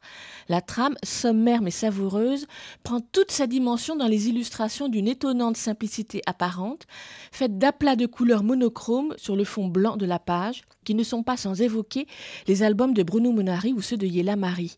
Sauf qu'ici, le chien, le choix et l'oiseau sont représentés non pas par un dessin, mais par un mot, par leurs mots, les lettres de leurs mots, de leurs cris, épaisses pour le chien ou le chat, fines pour les oiseaux. Avec humour, le waf se glisse hors de sa niche, fait pipi contre le mur, prend la pause, ou encore envahit la double page quand le chien saute de joie, comme le chat, miaou donc, s'allonge paresseusement sur la table ou sur la branche de l'arbre. Et il est évident pour le lecteur que ces mots à la typographie soigneusement tracée sont bien les animaux qu'ils représentent. À plat de couleurs et jeu sur les formes aussi dans 31 boîtes, toujours dans des couleurs à la fois douces et vives, certainement réalisées à l'ordinateur, mais je ne sais pas. Mais cette fois, l'imagination du lecteur est sollicitée pour deviner successivement ce qui se cache dans chacune de ces boîtes, 31 boîtes quasi identiques par leur format rectangle et l'absence de volume, mais d'apparence variée.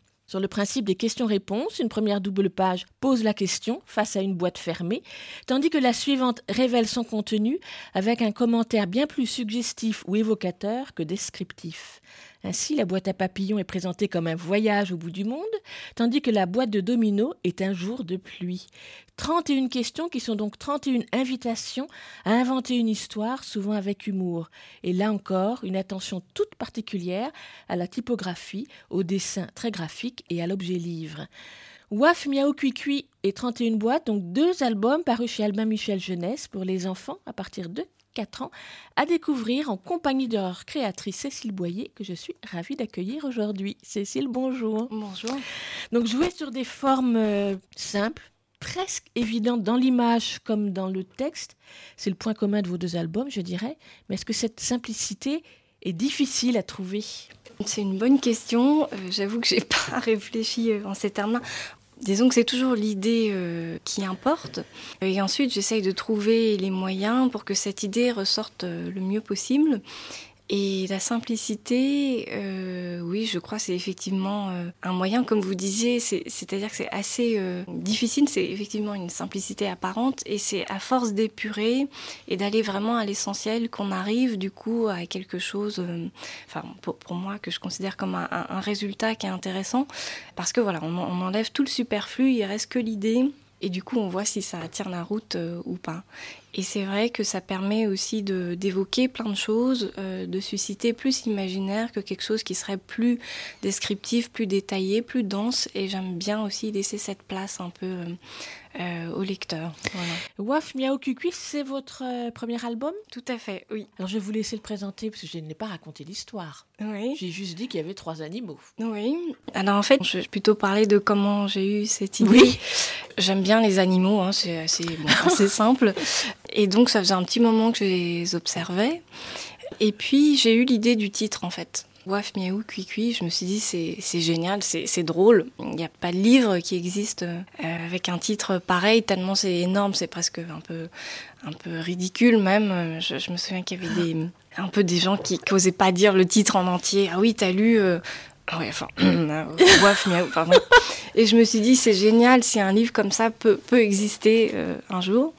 Et donc voilà, enfin, j'ai travaillé autour de cette idée, puis j'avais commencé à dessiner en fait euh, les animaux avec, effectivement des. J'avais envie de faire des portraits à chaque fois d'un chien, d'un chat et d'un oiseau parce qu'ils ont tous des caractéristiques assez, assez comiques, assez euh, identifiables. Et donc en fait, j'ai commencé à dessiner, puis je me suis dit que ça rendait pas grand chose. Enfin, c'était tellement évident. Et ce titre que je trouvais vraiment très drôle, enfin, avec un bon potentiel, on va dire, euh, comique, etc. Je me suis dit, mais en fait, euh, je vais essayer ça. Je vais travailler avec les lettres. Et donc j'avais un peu en tête euh, des références, euh, parce que je, regarde un peu plein de choses. J'avais un peu en tête des expériences, euh, enfin expérimentations typographiques des dadaïstes, par exemple, comme Kurt Schwitters, ou par exemple Massin qui avait fait la cantatrice chauve, etc. Et je me suis dit, il y a un pouvoir d'expression de la lettre qui est très fort.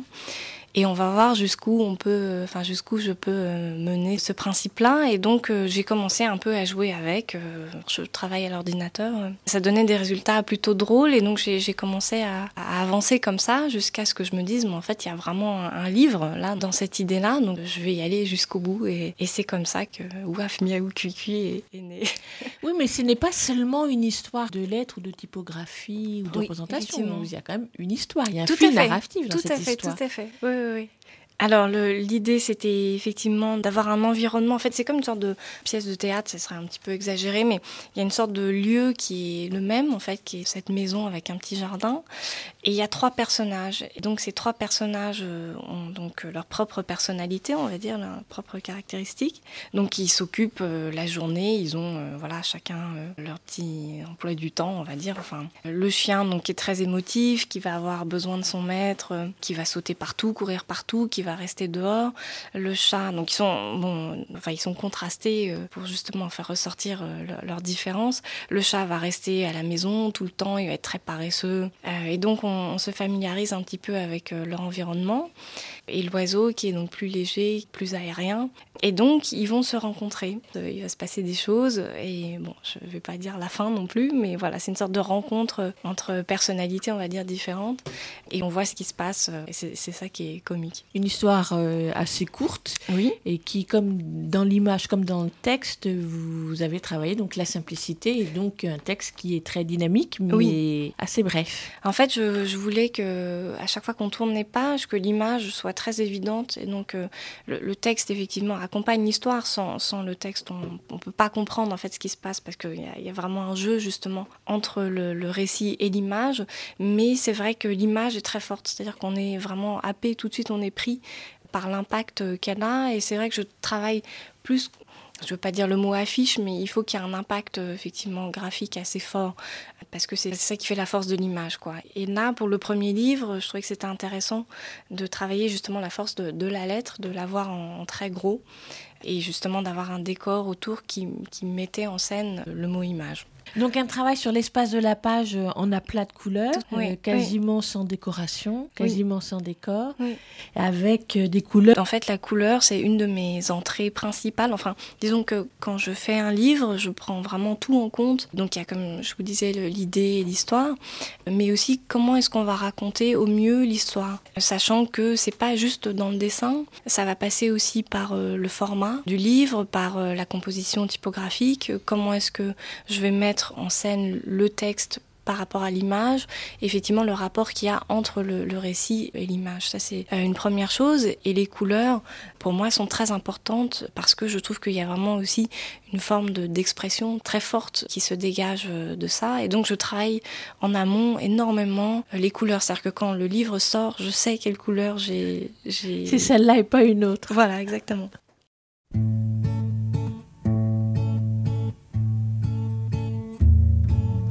Boîte très étroite. Petite boîte, faite en tiki-taki, petite boîte, petite boîte, petite boîte, toute pareille. Y a des rouges, des violettes et des vertes, très coquettes. Elles sont toutes faites en tiki-taki, elles sont toutes, toutes pareilles.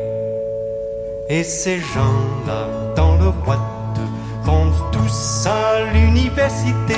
On les met tous dans des boîtes, petites boîtes, tout pareil.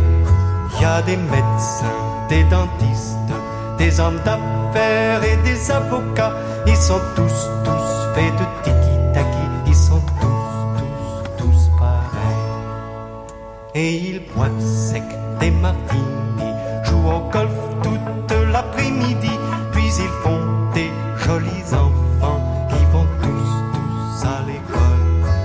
Ces enfants partent en vacances, puis s'en vont à l'université. On les met tous dans des boîtes et ils sortent tous pareils. Les garçons font du commerce et deviennent pères de famille. Ils bâtissent des nouvelles boîtes, petites boîtes, toutes pareilles. Puis ils règlent toutes leurs affaires et s'en vont dans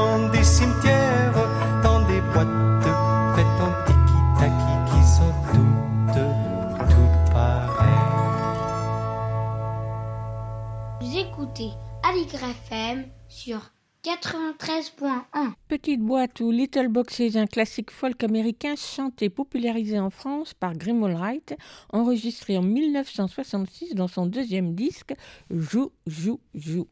Tout de suite, nous poursuivons la rediffusion de l'interview de Cécile Boyer, autrice, illustratrice, à l'occasion de la réédition de son album 31 boîtes, paru d'abord chez Albin Michel Jeunesse en 2011, sous la houlette de l'éditrice Béatrice Vincent, qui le republie aujourd'hui dans sa toute nouvelle maison d'édition La Partie. Et l'interview de Cécile Boyer, c'était en octobre 2011. On vient de parler de son premier album, Waf Miaou Cuicui. On continue avec elle pour évoquer 31 boîtes. Dans 31 boîtes, le travail sur la couleur que vous évoquiez juste à Mhm. l'instant pour Waf Miaou et là, vous avez pu vous en donner à cœur joie parce que c'est non pas une vingtaine de pages, mais un livre de 70 pages. Oui, je crois que ça a rendu l'imprimeur fou. non, il y a eu un gros travail sur les couleurs. Effectivement, en fait, on a carrément euh, imprimé des feuilles euh, pour tester les couleurs avant d'imprimer le livre. Et donc, euh, c'est des encres euh, spéciales. Habituellement, on travaille en CMJN, donc en cyan, magenta, jaune et noir. Et là, on a remplacé en fait deux plaques par deux pantones, donc deux tons directs. Donc, c'est des encres beaucoup plus euh, pigmentées, beaucoup plus riches. Ce qui fait qu'on peut avoir justement des couleurs euh, très fraîches, très lumineuses, parce que justement la, la quadrille en fait n'offre pas toute cette richesse. Par exemple, dans les oranges et les verts, c'est en général assez limité. Alors que là, euh, on a justement des couleurs très pleines, euh, très vives. Et en même temps, on peut avoir des, des roses aussi, euh, des couleurs très douces, mais qui vont pas être fades pour autant. Vous le saviez en préparant ce livre que Tout à vous fait. donneriez du fil à retordre à l'imprimeur Ah, euh, pardon. euh, non, mais je me disais que la couleur était importante et qu'il fallait qu'on teste un petit peu le tout pour, avant. Enfin, je voulais pas avoir la surprise en, en recevant le livre. voilà. Donc là encore une fois, simplicité apparente, puisque vous avez proposé 31 boîtes avec la même question. Qu'y a-t-il dans cette boîte? Que chacune de ces boîtes que vous avez donc dessinées ont quasiment la même taille, prennent la, double la pleine page ou de temps en temps la, double page, et qu'il y a quelques petits repères qui peuvent permettre de deviner ce qu'on va trouver à l'intérieur, mais pas à chaque fois. Et donc lorsque l'on tourne la page, on va découvrir l'intérieur de cette boîte, des fois avec des éléments très humoristiques, des fois de façon très classique. Mais au lieu de décrire ce qu'on trouve dans la boîte, à chaque fois, vous ouvrez sur un monde ou réel ou imaginaire. Oui, tout à fait. En fait, dans ce livre, j'avais un peu envie de parler des, objets, justement par rapport à l'évocation qu'ils peuvent avoir sur le, le quotidien. C'est-à-dire que voilà, on est entouré d'objets et donc on a euh, des, des choses qu'on aime bien, des choses qui nous servent, et donc ça dégage en fait à chaque fois des émotions particulières. Euh, c'est aussi lié euh, peut-être au souvenir euh, de se dire ah je me souviens dans cette boîte je mettais ça et ça voulait dire ça, etc. Enfin l'idée était plus partie de, là. Et puis aussi je, m'étais intéressée aux propriétés même du livre, c'est-à-dire que là le fait d'ouvrir, enfin de tourner la page ouvre le couvercle. Et je trouvais que c'était une manière intéressante justement de faire participer le, lecteur. C'est-à-dire que effectivement on tourne la page, mais on tourne la page, on a une action sur, sur le livre. Et par rapport au format, je m'étais dit que c'était bien de donner l'impression en fait qu'on on était presque à échelle 1, donc on avait presque les vrais objets en fait sous les yeux. Voilà, donc ça a été travaillé dans ce sens avec un jeu sur, euh, je ne sais pas vraiment comment il faudrait le définir, mais sur une sorte d'absence de perspective vue du dessus, et donc toutes les choses sont raplaties, donc ça, complique un petit peu même pour deviner ce qu'on va trouver derrière. Et en même temps, ça fait des formes euh, très emblématiques, euh, et justement, ça permet de travailler les aplats, le fait de ne pas avoir d'effet de, perspective. Par exemple, la, page des boutons, justement, c'est ça qui marche aussi, c'est d'avoir les, les sortes de disques comme ça colorés. Pour la composition, c'était intéressant justement d'avoir des formes très élémentaires comme des carrés, des rectangles, des ronds, euh, des losanges. Donc ça, ce sont les boîtes et ce sont l'intérieur des boîtes. Et puis il y a donc à chaque fois le texte qui l'accompagne, qui ne va pas dire beaucoup de choses si ce n'est qu'y a-t-il dans ces boîtes des fonds de poche, qu'y a-t-il dans cette boîte une bonne et une mauvaise nouvelle, qu'y a-t-il dans cette boîte un déjeuner à Tokyo, donc on va encore un petit peu plus loin. Donc là, ça, vous est venu avant ou après avoir fabriqué, entre guillemets, toutes ces boîtes? J'avais envie d'un texte parce que, effectivement, euh, moi j'aime bien travailler le rapport euh, texte-image ce que j'aimais bien, c'était évoquer une situation euh, à travers les objets. C'est-à-dire effectivement ne pas décrire ce qu'il y a euh, dans la boîte, donc de pas dire des boutons, une aiguille, etc. On n'a pas besoin, on les voit. Voilà, on les voit. Et donc c'était ce rapport, euh, on va dire complémentaire entre le dessin et le texte qui m'intéressait. Si on lit, si on voit pas les images, on loupe quelque chose, il y a quelque chose de pas complet. Inversement, si on ne regarde que les images, pareil, on passe aussi à côté de quelque chose. et c'est le fait de combiner les deux qui fait un ensemble J'aimais bien l'évocation euh, de certains moments de vie parce que justement ça permet d'inventer des histoires, d'imaginer des personnages autour. Quand on, voit une soirée à l'opéra avec euh, des talons et un collier de perles, on dit mais qui va à l'opéra, qui va porter ça? Donc il y avait aussi une sorte de dialogue possible entre l'enfant et les parents qui lisent ce, livre à leurs enfants. Avec des boîtes qui sont, on va dire, complètement quotidiennes, comme ces boîtes de conserve, et puis la boîte euh, avec le serpent ou même donc les, les chaussures mm. pour aller à l'opéra, là, rares sont les enfants qui ont connu ça, mais justement, c'est la touche de poésie ou d'imaginaire. Il y a des petits, voilà, des, choses un peu inattendues aussi. Je trouvais que c'était justement, oui, comme vous disiez, un peu poétique de mélanger différents registres, d'avoir des choses très quotidiennes et puis des choses beaucoup plus surprenantes. Tout à l'heure, quand je présentais vos livres, j'évoquais Bruno Munari ou Yella Marie, donc mm. des auteurs qui ont marqué l'édition mm. jeunesse et le mm. milieu du XXe siècle. Est-ce qu'ils font partie des auteurs ou des illustrateurs que vous aimez tout à fait. Alors, euh, je regarde énormément les livres pour enfants. Et en fait, j'ai une liste très très longue euh, de gens dont j'admire le travail.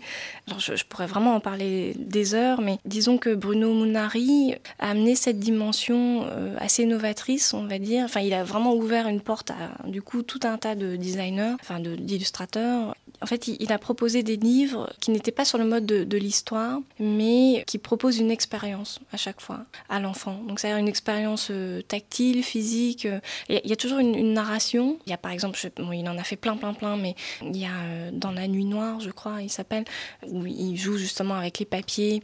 Donc, l'enfant passe d'un univers à l'autre au travers justement des découpes, des encres, des papiers. Et donc, on, on regarde en fait le livre comme un objet et pas juste un support pour une histoire. Il a ouvert, euh, bah, je pense à Komagata aussi, le, Katsumi Komagata, le japonais qui a repris un petit peu euh, les choses là où Bruno Munari les avait laissées, qui en a fait autre chose aussi. C'est vrai que c'était assez novateur dans ce sens-là. Il en a fait plein d'autres avec euh, un jeu sur le format aussi qui est toujours très malin.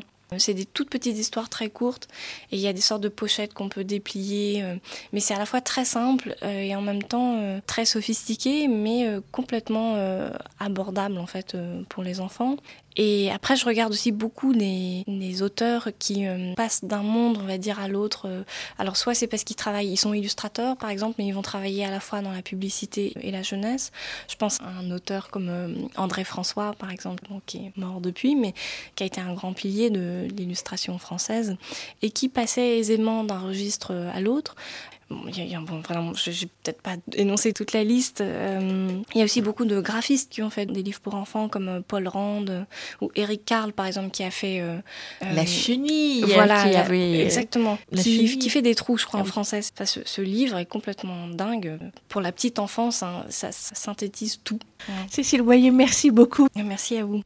C'était l'interview de Cécile Boyer réalisée en 2011 alors qu'elle venait de publier son deuxième album. Waf Miaou Cui son premier album, est toujours disponible aux éditions Albin Michel Jeunesse. 31 boîtes, épuisées depuis un moment, vient d'être réédité par les éditions La Partie. Vous écoutez Aligre FM sur 93.1. Vous l'écoutez Aligre FM 80 Elsa Gounod est libraire spécialisée jeunesse et chaque semaine elle farfouille dans les rayons nouveautés de sa librairie pour nous proposer un livre pour enfants, un album, un roman ou une BD. C'est selon dans sa chronique Grand livre pour petites personnes. Cette semaine, c'est un roman, on l'écoute. Grand livre pour petites personnes par Elsa Gounod, libraire à Paris. Bonjour, aujourd'hui je vais vous parler du roman Le puits et la lumière de Paula Bombara, traduit par Sophie Hoffnung et paru récemment aux éditions Talent Haut.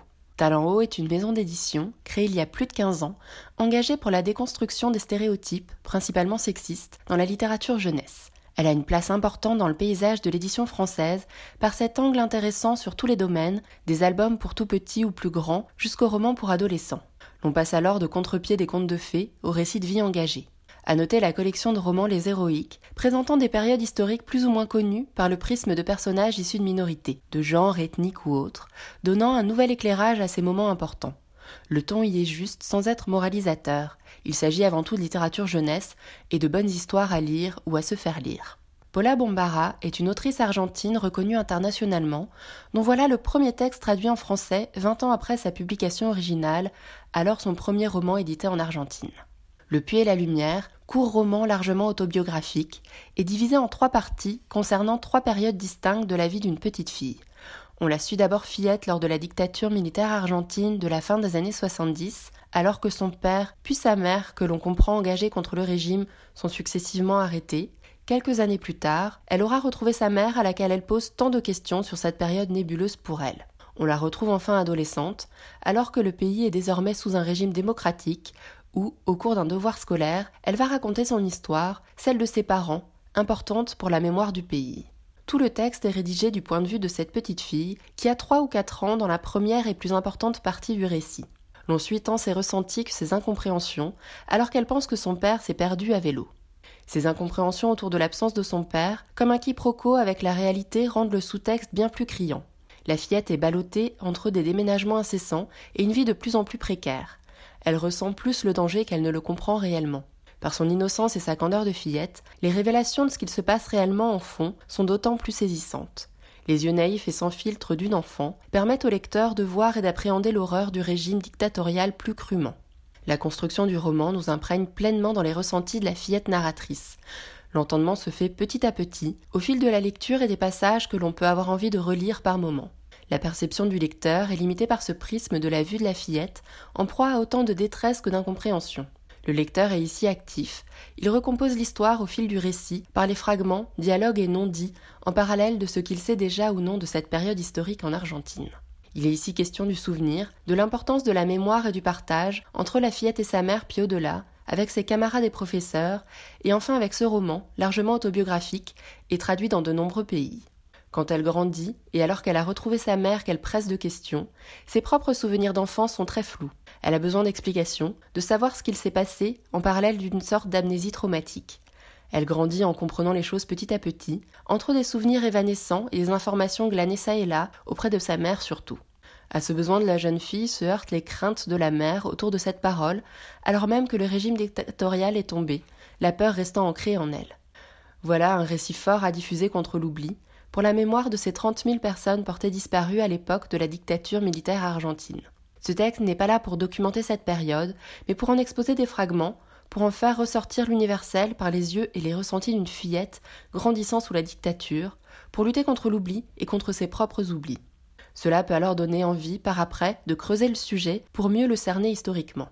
L'écriture et le style développé par Paula Bombara sont très intéressants et particulièrement bien retranscrits par la traduction de Sophie Hoffnung. Le texte est court, sobre et très aéré, fait de beaucoup de dialogues lui donnant un aspect très oral, voire poétique, que l'on pourrait rapprocher de certains romans écrits en vers libre. Dans la première partie, alors que la narratrice n'est qu'une petite fille, le vocabulaire est simple et les phrases courtes, cela donnant à ressentir plus qu'à comprendre immédiatement, en parallèle à l'incompréhension et la difficulté de dire de la fillette. La forme du texte est travaillée avec tant de blancs, de cassures, de répétitions, de jeux de ponctuation, de mots qui se bousculent pour montrer les non-dits, les oublis, les doutes et interrogations. Voilà une sorte de retranscription écrite des pertes de mémoire, des incompréhensions et du désarroi de la petite fille. Cette écriture fascinante traduit les sentiments et les ressentis par sa forme même, au-delà des mots choisis. Cela rend le texte viscéral et lumineux, texte que l'on voudrait lire à voix haute pour en saisir tous les détails et toute l'urgence. J'espère vous avoir donné envie de découvrir ce roman que je conseille à partir de 14 ans, Le puits et la lumière de Paula Bombara, traduit par Sophie Hoffnung aux éditions Talent Haut au prix de 14,90 euros. Moi, j'espère que d'autres textes de Paula Bombara seront traduits en français, tant son écriture ici me fascine. Merci Elsa pour ce retour sur une période sombre de l'histoire dans Le puits et la lumière de Paula Bombara, un roman à découvrir de visu dans toute bonne librairie. Écoute, il y a un éléphant dans le jardin. Et... Bonjour Lionel. Bonjour. On termine l'émission avec la lecture d'un extrait de littérature générale sur le thème de l'enfance. Aujourd'hui, c'est quoi? Alors aujourd'hui, c'est un roman qui vient tout juste de sortir. Ça s'appelle Les homards sont immortels. C'est un roman de Sophie Pujas. Donc euh, la petite phrase en exergue du roman, c'est combien de temps fallait-il pour qu'un souvenir vous oublie enfin? C'est l'histoire d'Iris qui est en vacances à Ouessant avec ses parents et son frère Sacha. Et à la suite d'une dispute, la mère d'Iris disparaît purement et simplement. Voilà, donc c'est à peu près le milieu du roman. Les homards sont immortels. On t'écoute. Un jour, Papa attendit que Sacha rentre de cours et les fit s'asseoir tous les deux dans le canapé du salon. C'était l'heure du goûter. Iris avait encore une tartine dégoulinante de Nutella à la main. Ce fut la dernière fois qu'elle en mangea. Quand elle essaya par la suite, elle se retrouva projetée sur le canapé gris, clouée à son velours, piégée dans ce souvenir, incapable de faire un mouvement, le cœur au bord des lèvres. Leur père se tenait devant eux livide, l'air compassé. Elle nous a quittés, annonça-t-il. C'était son choix de partir. Elle en a eu assez de nous. Elle est vivante. Tu as eu des nouvelles? articula Sacha. Elle a utilisé son compte en banque, elle a retiré de l'argent dans une agence en Bretagne, elle a été reconnue, la police m'a appelé. Qu'est-ce que tu comptes faire? demanda encore Sacha. C'était son choix, répéta papa. Ce furent les seuls mots à ce sujet qu'il leur consentit, qu'il se débrouille avec ça. Alors Iris comprit. Maman avait essayé de la prévenir. À trop parler, Iris l'avait poussée à bout. Si elle cessait d'être une petite fille trop bavarde, maman reviendrait peut-être? C'était elle qu'elle avait désavouée, et elle avait pris soin de lui dire pourquoi. Désormais, Iris mesura ses mots, attentive à ne pas encombrer l'air des autres, à ne pas outrepasser des règles qui lui restaient obscures, mais dont chaque regard de son père lui certifiait l'existence. Certains jours, elle se donnait des missions, pas plus de vingt mots avant le repas de midi, ne parlait à un professeur que s'il lui adressait la parole en premier. À la récréation, ne se mêlait à aucun groupe. Personne ne semblait s'en rendre compte. Elle persévéra. Iris rentra un après-midi du collège et les affaires de maman avaient disparu, comme si elle l'avait suivi. Elle mit quelques jours à les localiser dans un grand placard au dernier étage, presque une petite pièce où autrefois elle jouait à se cacher. Son placard aux sorcières et aux monstres pour de rire. Elle retourna s'y blottir, mais les monstres avaient changé de visage. Ils avaient l'insupportable odeur d'un parfum sucré, la traîtreuse douceur de la soie. Au bout de quelque temps, elle n'ouvrit plus le placard. Papa s'était muré dans un silence à lui, bavard. Les leçons d'histoire et de choses continuaient. Il passait plus de temps à la boutique qu'avant. Souvent, le samedi, Iris y restait pour la journée. Elle se mit à faire des listes pour apprivoiser le monde, mettre un peu d'ordre dans ce chaos. Pour elle-même, elle classait les objets. Il y avait les menaçants, ceux avec qui il n'aurait pas fallu être enfermé la nuit, blaireaux empaillés, si rongés par une rouille suspecte, coucou qui jaillissait on ne savait quand avec un cri strident. Il y avait les solennels, héritiers de graves péripéties passées, porte-monnaie tissés de mailles d'argent, canne d'apparence bonhomme qui se transformait en épée quand on tirait le manche, lourde malle qu'on imaginait volontiers hissée sur une diligence ou dans la cabine d'un paquebot, ou cachant un cadavre en crinoline. Et puis, il y avait ses préférés, les égarés, ceux qui étaient définitivement passés dans un espace-temps qui n'était pas fait pour eux, les lourds fers à repasser qui auraient exigé des braises chaudes pour fonctionner, les lampes à brûler, les phonographes taillés dans un acajou rutilant, attendant en vain la voix évanouie d'un chanteur de charme, les machines à coudre, remisées pour cause de concurrence déloyale de la modernité, ceux dont on ne parvenait même plus à deviner la fonction d'autrefois. Petite fille sans maman, elle se sentait comme eux, déclassée, inutile, bonne pour la casse. Elle avait envie d'embrasser les clients qui les achetaient quand même. Elle en avait adopté un, une vieille machine à écrire dans laquelle il n'y avait plus qu'un ruban rouge. Elle établissait des listes qu'elle tapait à l'encre écarlate et gardait pour elle-même, pour encager les mots, semer des certitudes.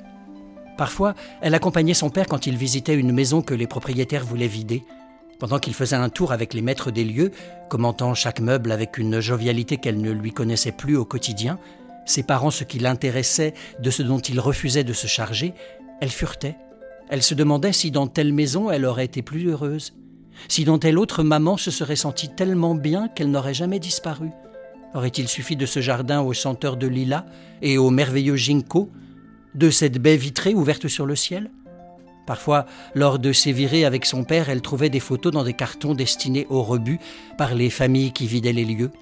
Elle les prenait, ne supportant pas ces sourires inconnus dont plus personne ne se souciait. Avoir ainsi traversé le temps pour finir ordure parmi les ordures? Elle aimait surtout celle en noir et blanc, venue d'une époque forcément sombre et mystérieuse. Qu'avait-il à cacher? Tu nous rappelles euh, le titre de ce roman? Ça s'appelle Les homards sont immortels. C'est un roman de Sophie Pujas qui est paru aux éditions Flammarion en janvier 2022. Merci et à la semaine prochaine. À la semaine prochaine. Écoute, il y a un éléphant dans le jardin, c'est fini pour aujourd'hui. On se retrouve la semaine prochaine, même jour, même heure, même fréquence. En attendant, vous pouvez réécouter cette émission ou celle des semaines passées sur votre application habituelle d'écoute de podcast ou bien sur Podcastix qui héberge le podcast. Vous pouvez également suivre l'actualité de l'émission sur Instagram et sur Facebook. Tous les liens sont regroupés à l'adresse linktree slash un éléphant dans le jardin. À la semaine prochaine. À plus. À la prochaine. À plus. À la prochaine. À plus.